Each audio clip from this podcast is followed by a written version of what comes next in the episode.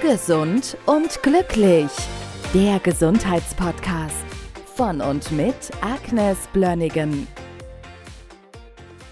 Ernährungstrends gibt es immer wieder und etwas, was jetzt sehr lange hält, das ist der Trend zur veganen Ernährung. Obwohl es in Deutschland nur so circa zwei Millionen Menschen sind, glaubt man manchmal, alle wären schon vegan. Und du bist da ganz kritisch und ich kann es auch verstehen, denn bei der veganen Ernährung fehlt eine Menge an wichtiger Dinge. Ne? Ja, genau. Also ich möchte einfach nur die Fakten bringen und ich achte und respektiere die Entscheidung jedes einzelnen Menschen und ermutige alle, verantwortlich damit umzugehen, wie man entscheidet. Das heißt also, die Folgen muss ich auch kennen und entsprechend aussteuern. Also wofür ist die Ernährung überhaupt da? Damit die Nährstoffe, die Fette, die Eiweiße, die Mineralien, die Vitamine, die Aminosäuren, die essentielle Fettsäuren aus möglichst natürlichen Quellen in unser Körper ankommen, damit unser Körper optimal funktionieren kann, damit wir den richtigen Sprit für den Motor haben. So sieht's aus. Und ich setze dagegen die Definition einer Mangelernährung. Eine Mangelernährung kommt in vielen Formen vor. Es gibt dafür viele Gründe, aber letztlich ist das immer eine einseitige, nicht ausreichende Ernährung bei einem oder mehreren Mengen aus bestimmten lebenswichtigen Stoffen besteht.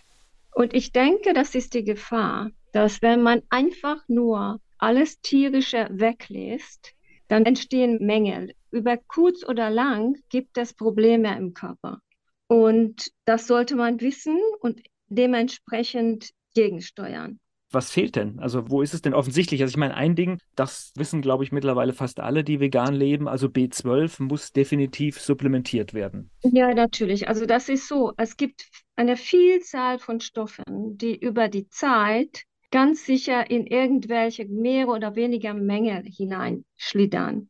Also ich ermutige auch wirklich jemand, der sich vegan ernährt, der soll er zum Arzt gehen oder zum Heilpraktiker, der sich damit auskennt. Also es gibt verschiedene Labore, die auch wirklich komplette Profile auch dazu anbieten. Vegan, Vegetarier, einfach die ganzen Dinge. Also in einem Profil wird das alles durchgecheckt. Kostet auch nicht die Welt. Das ist relativ bezahlbar. Also ich denke, das ist sehr, sehr wichtig, wenn man schon so eine Entscheidung trifft, das zu messen. Aber ich möchte noch eine Sache dazu sagen. Und zwar, eigentlich ist das für unseren Körper nach meinem Dafürhalten am besten, wenn wir das alles aus natürlichen Quellen haben, was wir brauchen. Wir haben keinerlei Studien dazu, was die Langzeitauswirkung von künstlichen, mehr oder weniger künstlich hergestellten Vitaminen oder Ergänzungen ausmacht für unseren Körper. Also vor 50 Jahren gab es noch keine B12, die man von extern hinzufügen konnte. Das gibt es jetzt in, mittlerweile in vielen Formen, aber wir wissen wirklich nicht, was macht das über die lange Zeit. Also, wenn jemand sich vegan ernährt, dann bleibt es einfach mal festzuhalten, es fehlt Vitamin B12, es fehlen diverse B-Vitamine, es fehlt dann Eisen, also am Ferritin, es fehlt an diversen Eiweißen, essentiellen Fettsäuren, Omega-3-Fette, Vitamin D und auch die schwefelhaltigen Aminosäuren fehlen. Ich versuche das jetzt mal ein bisschen aufzuschlüsseln. Also man sollte B12 nehmen, ja, und am besten das Holotranscobalamin messen lassen im Blut. Und bei B12 ist das ein bisschen komplizierter. Leider ist das so, dass die meisten Nahrungsergänzungsmittel aus der Apotheke sind Cyanocobalamin. Das ist ein künstlicher B12, der an Blausäuresalz gebunden ist und muss enorm entgiftet werden in der Leber. Es ist eine ziemliche Belastung für den Körper. Ich würde immer empfehlen, dass man entweder Methylcobalamin oder Adenosylcobalamin oder Hydroxycobalamin gibt. Die haben alle unterschiedliche Wirkungen. Da will ich jetzt nicht da reinschreiben, die schaden aber nicht. Die sind wichtig. Eher keine Cyanocobalamin, sondern diese alle drei Formen in irgendeiner Form regelmäßig nehmen. Dann Vitamin D-Spiegel, definitiv dafür sorgen, dass es gut läuft. Es gibt Selen, ist ein essentieller Mineral, das ist in dem Glutationstoffwechsel, spielt das eine sehr große Rolle. Ohne Selen kann das Glutation, das wichtigste Leberentgiftungsamin, nicht ausreichend arbeiten. Und im Rindfleisch haben wir das meiste Selen. Ansonsten ist das relativ schwierig aus den Nüssen zu haben. Die Paranüsse haben relativ viel Selen, aber die sind auch sehr häufig mit Schimmelpilzen belastet. Also das ist gar nicht so ohne. Eiweiße können fehlen. Dann L-Carnitin kann fehlen. Das ist eine Aminosäure, die Fettsäuren die in die Mitochondrien bringt. Zink kann fehlen, weil Zink geht mit Phytaten, mit Pflanzenschutzstoffen gegenüber Fressfeinde, geht das unlösliche Komplexe ein. Das heißt, der Zinkspiegel kann sinken, auch wenn man Zink nimmt, wenn man sehr viel Getreide isst.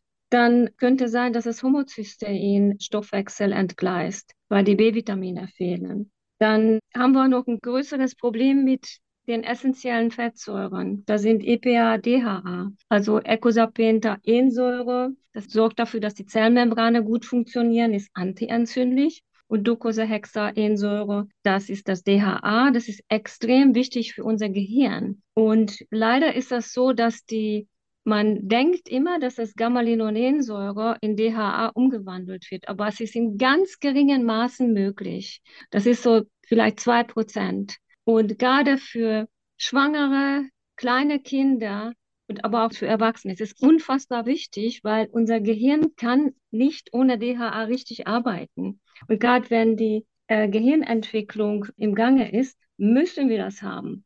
Die Neurotransmitter-Stoffwechsel hängt von DHA ab. Das ist sehr, sehr wichtig für unsere Retina, für unsere gesamte Gesundheit, also für die, für die Augen und für die Gehirngesundheit. Es gibt auch das, die Idee, dass man das aus Algenöl aufnehmen kann. Das ist wahrscheinlich die einzige gute Möglichkeit. Die könnte funktionieren. Allerdings die Einnahme scheitert meistens an der Compliance vom Patienten, weil es einfach alles nicht so wirklich schmeckt und man braucht große Mengen damit das irgendeinen Effekt hat. Also ein bis drei Gramm, je nach Körpergewicht, so grob. Also ist ziemlich viel. Dann haben wir noch ein Problem. Also wie gesagt, die schwefelhaltigen Aminosäuren, Methionin, Cystein sind sehr wichtig, damit Haare und Nägel gut wachsen können. Unter anderem. Das wird kompromittiert. Das ist sehr schwierig. Wir haben noch das Tryptophan. Das Tryptophan ist die Vorstufe von 5-HTP und von Serotonin, vom Glückshormon. Gibt es fast so gut wie nur tierische Quellen. Und wenn ich mir jetzt vorstelle, jetzt gibt es einen Veganer, der überzeugt ist, ernährt sich sehr gesund, hat einen Tryptophanmangel, hat Vitamin D-Mangel, weil er kein Vitamin D nimmt, nimmt kein Omega-3-Fette. Da wird er irgendwann benommen, müde und kaputt sein und unglücklich sein, weil er einfach diese Vorstufen nicht in ausreichenden Mengen aus der Nahrung hat. Also das heißt, es ist relativ kompliziert, sich da wirklich gut aufzustellen. Und ganz ehrlich, es ist möglich, aber ich glaube, da braucht wirklich jemand, der vegan ist, jemand an einer Seite, der das mal im Labor zwischendurch mal misst, wo sind denn die, die Mängel, die entstehen.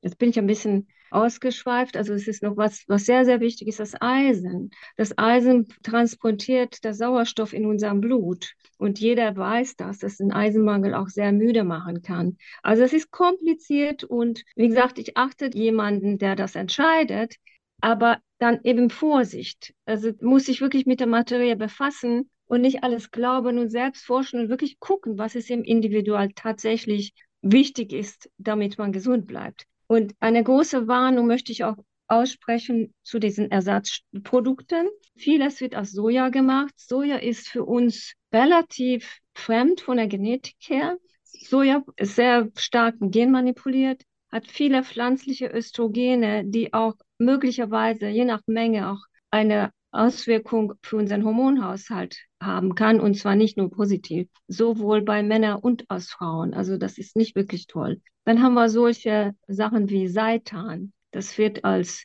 veganer Braten verkauft. Seitan, wenn man auf der Packungsbeilage nachliest, da steht dann Weizenprotein. Was ist eigentlich Weizenprotein? Das hört sich so harmlos an. Das ist 100% Gluten. Gluten ist für uns physiologisch absolut nutzlos. Es ist im Prinzip, es verklebt den Darm und es ist ein super schwer verdauliches Lektin, was die Pflanzen eigentlich gegen Fressfeinde schützt. Also für uns ist das eher ein Problem. Und ich sehe noch ein anderes Thema. Und zwar in der Praxis sehen wir sehr viele chronische Erkrankungen, die mit einer unfassbaren Kohlenhydratlast zu tun haben. Und das ist auch noch so etwas. Weißt du, wenn wir kein Fleisch essen, die Eiweiße und die Fette aus dem Fleisch nicht haben und das alles nicht tun, dann essen wir automatisch mehr Kohlenhydrate. Und die Kohlenhydratlast wird noch größer, noch mehr Getreide wird gegessen und dadurch haben wir sowieso schon so viele chronische Probleme.